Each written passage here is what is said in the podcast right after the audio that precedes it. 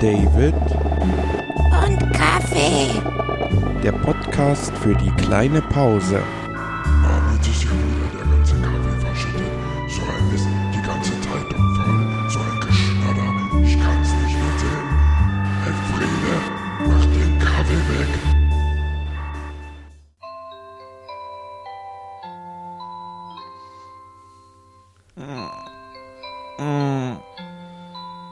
Oh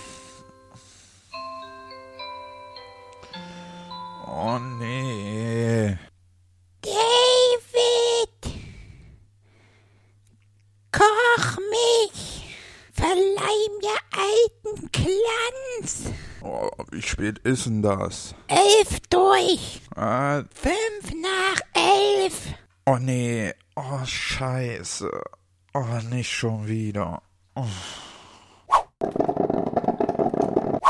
Einen wunderschönen guten Morgen gewünscht. Morgen sind wir auch schon wach.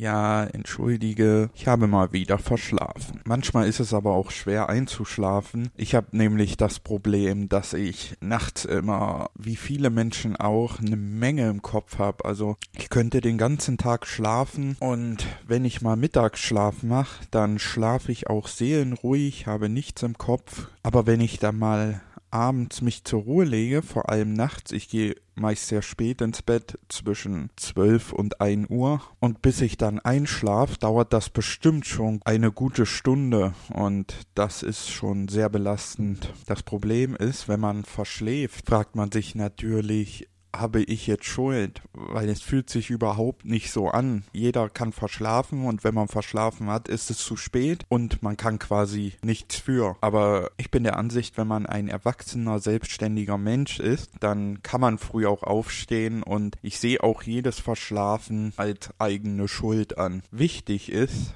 Vorbereitung und Routine. Heißt, dass man abends schon mal alles erledigt, worauf man keine Lust hat. Zum Beispiel, wenn man raus muss, Brote schmieren, Sachen zurechtlegen, schon mal vielleicht auch, wenn man ganz faul ist, äh, schon mal Kaffee kochen, dass man ihn einfach früh nur zwei Minuten in die Mikrowelle stellen muss. Wer macht denn sowas? Kaffeequälerei ruft das Koffeinlehramt. Ja, gibt solche und solche, ne Kaffee? Dann ist natürlich ganz wichtig, dass man Routine drin hat. Routine heißt, dass man zur selben Zeit ins Bett geht und zur selben Zeit aufsteht. Das ist nicht immer ganz leicht, vor allem zur heutigen Zeit, wo man ja so viel Beschäftigung hat. Ich sag mal jetzt 1890 war das noch egal, denn da hat man sich um seinen Haushalt gekümmert, um seine kleine Farm. Wink. Und man hatte abends auch nichts mehr zu tun. Es gab ja auch keine Beschäftigung. Wenn die Familie geschlafen hat, war quasi Ruhe im Puff. Na, das klingt jetzt ein bisschen falsch.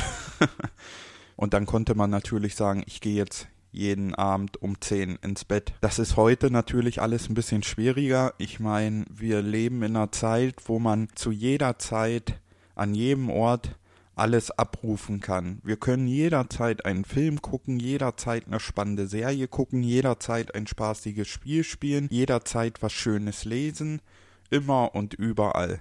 Das ist die Zukunft. Verbarrikadiert euch. Alarm, Alarm. Ah! Was noch helfen kann, sind ein paar Tricks zum Aufstehen. Zum Beispiel den Wecker weit weglegen.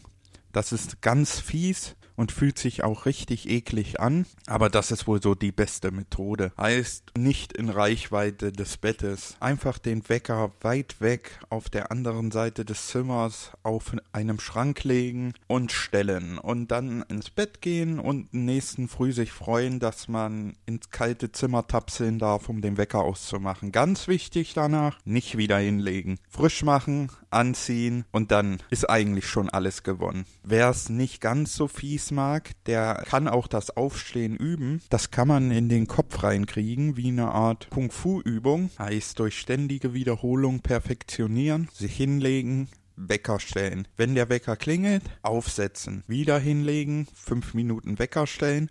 Wenn der Wecker klingelt, aufsetzen. Das kann man so fünf, sechs Mal am Tag üben.